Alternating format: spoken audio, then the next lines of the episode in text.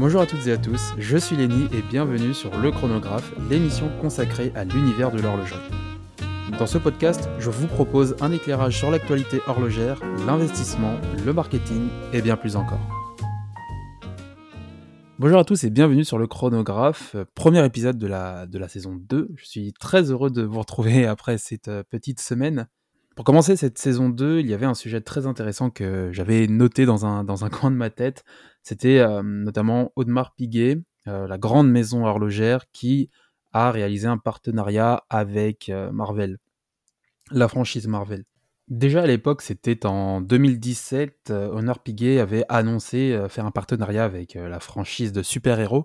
Et ce n'était pas sans laisser la, la, population un petit peu tiède à cette idée les gens étaient déjà assez tièdes à cette idée de d'associer euh, l'univers de l'heroic fantasy à euh, un univers de tradition, de savoir-faire, de, de valeurs euh, familiales finalement, puisque la maison est encore aujourd'hui détenue par la famille Audemars, avec bien sûr des collaborateurs, une présence internationale.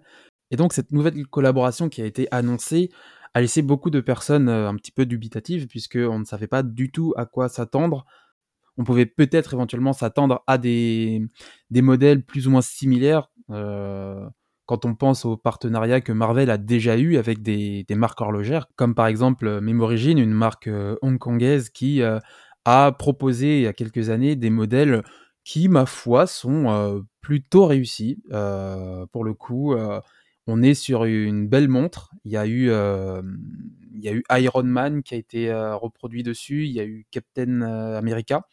Et à ma grande surprise, pendant que je préparais cette émission, je me suis surpris à plutôt apprécier ces montres. Alors, est-ce que je les porterai Je ne sais pas, c'est un, c'est un autre débat.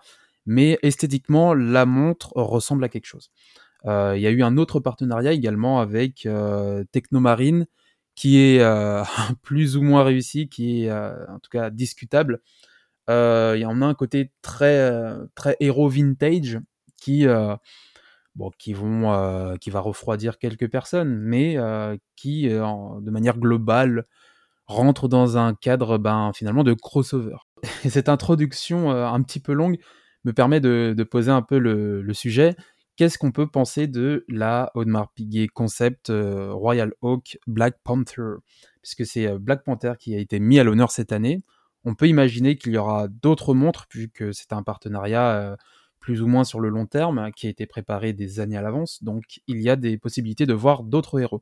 Mais cette année, c'est Black Panther qui ouvre le bal, et le moins qu'on puisse dire, c'est que la montre a eu un, accueil plus ou moins mitigé, pour rester, euh, gentil, puisque euh, beaucoup de personnes ont, râlé, euh, ont, tapé du poing par rapport à Audemars Piguet, qui présente une montre qui semble en tout cas à l'opposé ou très très loin de euh, ce que la maison horlogère suisse propose depuis des générations et des générations. Et nous, c'est ce qui va nous intéresser aujourd'hui.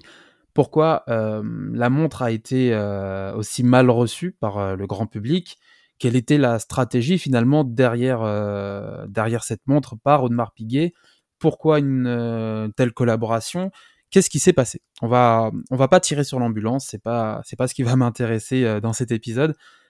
Il y a des détracteurs ou des amoureux de l'horlogerie qui, euh, qui risquent de euh, critiquer la montre bien mieux que moi. c'est pas mon but. nous, on est là pour comprendre vraiment ce qu'il s'est passé. Mais si parmi ceux qui nous écoutent, il y en a qui ne voient pas très bien encore de quoi je parle, euh, ou en tout cas qui est Audemars Piguet, euh, quel est ce partenariat? Ne vous inquiétez pas, on va voir ça rapidement ensemble, puisque c'est vrai qu'on a dans l'émission on n'a pas encore eu l'occasion de, euh, parler d'Audemars Piguet. D'ailleurs, on a parlé beaucoup de Rolex dans la saison 1, on a pas mal abordé aussi Patek Philippe, mais Audemars Piguet était plus ou moins discrète et il est temps d'y remédier. Et sans plus attendre, Audemars Piguet et Marvel, est-ce que c'était une bonne idée? C'est parti donc aujourd'hui, qui est Audemars Piguet? Si vous vous intéressez à l'horlogerie de près ou de loin, vous avez déjà forcément entendu au moins une fois ce nom apparaître quelque part, comme d'un chapeau, pour euh, citer l'une des plus grandes maisons horlogères euh, euh, suisses de tous les temps. Donc Audemars Piguet est une maison indépendante familiale, et d'ailleurs pour la petite anecdote, Audemars Piguet est la fusion de Jules-Louis Audemars et de Édouard Auguste Piguet, qui sont les deux collaborateurs qui ont créé justement la marque Audemars Piguet. Mais lorsqu'on parle de Audemars Piguet, au-delà de, l'histoire de famille, on a plus un modèle en tête. On a tous le modèle iconique de la marque, c'est la Royal Oak. Pour ceux qui ne situent pas bien, la Royal Oak est à Audemars Piguet, ce que la Nautilus est à Patek Philippe. Et d'ailleurs, petite précision, c'est Gérard Ginta qui a designé les, deux modèles. Il a designé à la fois la Royal Oak et à la fois la, Nautilus. La Royal Oak a vu le jour en 72, en 1972, et elle a eu un succès phénoménal, un succès extraordinaire, si bien que Patek Philippe était un petit peu piqué de jalousie et a demandé à Gérard Ginta de euh, designer également un modèle qui euh, pourrait euh, concurrencer ou faire face, en tout cas, à la Royal Oak. Et Gérard Ginta, quatre ans plus tard, du coup, en 76, a réalisé les premières esquisses de la Nautilus et ce qui a permis à Patek Philippe de présenter son modèle phare, qui est aujourd'hui son modèle phare en tout cas. Donc tout ça pour dire que Audemars Piguet, c'est pas n'importe qui c'est un peu euh, le trio ultime avec Rolex et euh, Patek Philippe, si on grossit un peu les traits. D'ailleurs, des trois maisons euh, indépendantes, donc Rolex, Patek Philippe et Audemars Piguet, on estime que c'est Audemars Piguet qui produit le moins de pièces par an. Donc on estime environ 40 000 modèles par an. On a Patek Philippe qui en fait 60 000 et on a Rolex qui, en estimation toujours, 1 million de modèles sont produits par Rolex. Donc on est vraiment sur un marché euh, d'exception. On a un savoir-faire qui euh, tient la route depuis presque 200 ans sur euh, l'horlogerie. C'est une très belle maison qui aujourd'hui n'a plus rien à prouver à personne. Mais comme toutes les entreprises, se reposer sur ses acquis est souvent une mauvaise idée et c'est ce qui fait que parfois on rencontre des, des modèles qui font plus parler d'eux que d'autres, si, on peut, le dire comme ça. Et donc, qu'est-ce qui s'est passé? Donc, comme on l'a dit en introduction, euh, Audemars Piguet avait fait euh, un partenariat avec, euh, Marvel et devait mettre du coup les Avengers en avant sur les modèles. D'accord. Au-delà du, design qui est, qu'on le veuille ou non, discutable, on a une volonté de faire différemment de d'habitude. D'ailleurs, si vous êtes passé à côté de l'actualité et que vous ne voyez pas bien le design de la montre, euh, elle est disponible sur euh, le chronographe euh, sur Instagram, donc allez-y, allez jeter un œil, le chronographe sans eux. Et n'hésitez pas à laisser un petit commentaire pour me dire ce que vous en pensez. Et donc Audemars Piguet, d'ailleurs, qui était à l'origine aussi de la Royal Oak Offshore de LeBron James, la montre est aussi disponible sur notre Instagram. Allez la voir, moi je la trouve jolie en tout cas. Et donc, la, Royal Oak euh, concept Black Panther, à quoi on pouvait s'attendre? Eh bien, à beaucoup de choses, mais euh, difficilement à ça. Puisque, alors, on a 250 exemplaires euh, dans le monde qui sont, qui sont disponibles. C'est pas beaucoup, c'est très peu. On a une, on a une sensation que Audemars Piguet a été quand même prudent sur le nombre de modèles produits, puisque on a un risque de euh, que la montre ne fonctionne pas. C'est une possibilité. Et quand on sait que la montre coûte quand même 160 000 euros, on a clairement le message que Audemars Piguet nous annonce que la montre s'adresse à une clientèle euh, exclusive essentiellement. Mais si vous trouvez que 160 000 euros pour une montre euh, qui est inspirée d'un univers d'heroic fantasy, c'est cher, euh, vous n'êtes pas au bout de vos surprises puisqu'il y a un modèle qui a été vendu à 5 millions d'euros aux enchères. C'était euh, un modèle unique de la même montre, euh, sauf que le boîtier était en or blanc. Et d'ailleurs, c'était même un événement qui a été organisé par Kevin Hart, un humoriste que j'aime bien. il y avait d'autres stars aussi présentes à l'événement, euh, LeBron James, il me semble, mais j'ai pas tout retenu, j'ai peur de dire une bêtise. Mais euh, ce qu'il faut retenir, c'est que il y a effectivement des personnes qui achètent ce genre de modèle. Et un représentant d'ailleurs de, de Piguet a déclaré que la disponibilité était très limitée euh, aujourd'hui. Donc il y, a, il y a une demande. Ce qu'on, ce qu'on aurait pu penser être une blague n'en est finalement pas une. Et quand on sait qu'il y a cette demande, on peut euh, se questionner justement sur la clientèle visée, puisque Et finalement, quand on regarde les commentaires euh, négatifs sur la montre, on a l'impression que euh, la, la clientèle qui euh, n'est pas contente du modèle n'est pas la clientèle visée. Donc, est-ce que finalement cette publicité, en tout cas ce buzz pour Audemars Piguet, leur passe au-dessus? Puisqu'ils savent pertinemment que s'ils retournent sur des bases un peu plus classiques, ils récupèrent cette clientèle. Alors qu'aujourd'hui, on a le sentiment que Audemars Piguet cherche à conquérir justement une nouvelle cible, une nouvelle clientèle. Et cette clientèle semble être toute trouvée puisque il y a effectivement une demande sur ces modèles-là. On l'a abordé dans la saison 1, j'en ai un petit peu parlé aussi sur YouTube, mais le Covid-19 a réellement impacté tous les marchés, que ce soit le marché du luxe dans sa globalité ou le marché industriel. Toutes les maisons d'horlogerie ont subi de plein fouet cette pandémie.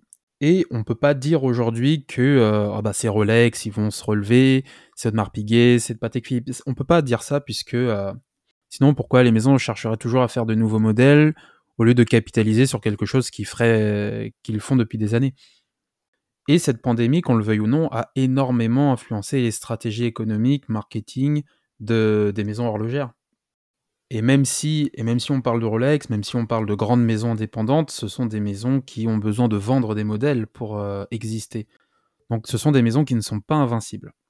Et cette part de marché qui a disparu en bousculant des codes conventionnels de consommation ont forcé les marques aujourd'hui à réfléchir autrement à leur stratégie. On a eu d'ailleurs pendant la, période de Covid Patek Philippe qui autorisait pour la première fois euh, depuis qu'ils existent à vendre quelques modèles en ligne à titre d'exemple. Et même si Rolex, euh, même si j'ai compté le, même si j'ai compté Rolex dans le lot des, entreprises, euh, Rolex reste une fondation, mais qui a euh, également des contraintes peut-être différentes par rapport à Patek Philippe et Audemars Piguet, mais des contraintes réelles. Si elle ne vend pas de montres, la marque Rolex connue pour vendre des montres n'existe plus. Et donc cette petite parenthèse pour euh, mettre en avant tous les éléments qui ont poussé Audemars Piguet à se concentrer sur, ce genre de modèle. Beaucoup de personnes diront qu'elle n'est pas très belle, beaucoup de personnes, euh, très peu de personnes vont l'aimer. Personnellement, elle n'est pas à mon goût puisque je ne suis pas du tout la cible visée pour euh, ce modèle. Mais on voit clairement que Audemars Piguet cherche à conquérir de nouveaux clients. Et ces clients, et ces nouveaux clients, ce ne sont pas les aficionados de l'horlogerie suisse, du savoir-faire, de la technique, mais on va avoir une forme de clientèle qui recherche beaucoup l'exclusivité, l'ostentatoire, et parfois même l'original, puisque la montre est, qu'on le veuille ou non, assez originale. Donc une conquête de nouveaux clients, des nouvelles opportunités qui s'offrent, et du coup une possibilité de capitaliser sur euh, une absence de vente pendant presque un an, forcément ça pousse euh, les équipes marketing à réfléchir à des nouvelles stratégies il est fort possible de penser que la montre n'aurait pas eu cet aspect-là avant la période Covid-19. Surtout quand on sait que le directeur euh, général de Audemars Piguet voulait faire ce partenariat avec Marvel depuis, depuis presque 15 ans. Donc on imagine bien qu'il avait une idée derrière la tête. Est-ce que cette idée aujourd'hui est celle-ci? Est-ce que c'est l'idée qu'il a fait travailler pendant toutes ces années? On ne le saura peut-être jamais, mais en attendant, la montre aujourd'hui est enfin là, elle est disponible, disponible entre guillemets, et elle vaut 160 000 euros, pour rappel. Donc qu'est-ce qu'on peut retenir de tout ça? C'est que Audemars Piguet cherche à conquérir une nouvelle clientèle avec un nouveau type de modèle, d'où le débat justement du classique de Audemars Piguet et le moderne des nouvelles générations. Vu le retour des amoureux de Audemars Piguet, peut-être que la marque va proposer un modèle peut-être plus sobre ou qui s'accompagne mieux avec euh, le prochain Avenger. Parce que oui, il est fort possible que d'autres héros tels que Thor, euh, Iron Man soient mis à l'honneur pour euh, les prochains modèles, puisque c'est un partenariat de plusieurs années. Ce premier épisode de la saison 2 est terminé, j'espère qu'il vous a plu. Si vous aviez un avis sur la Royal Oak concept de Black Panther, j'espère que votre avis est maintenant un peu plus nuancé. N'hésitez pas à me dire ce que vous avez pensé de cet épisode. Si vous avez encore, vous pouvez me laisser un message vocal ou si vous avez Instagram, vous pouvez me contacter sur le chronographe sans eux. Et si l'épisode vous a plu de manière générale, n'hésitez pas non plus à laisser 5 étoiles sur Apple Podcast. C'est pour moi le moyen le plus efficace de savoir si l'épisode vous a plu. Je vous dis donc à la semaine prochaine pour un nouvel épisode du chronographe. Salut à tous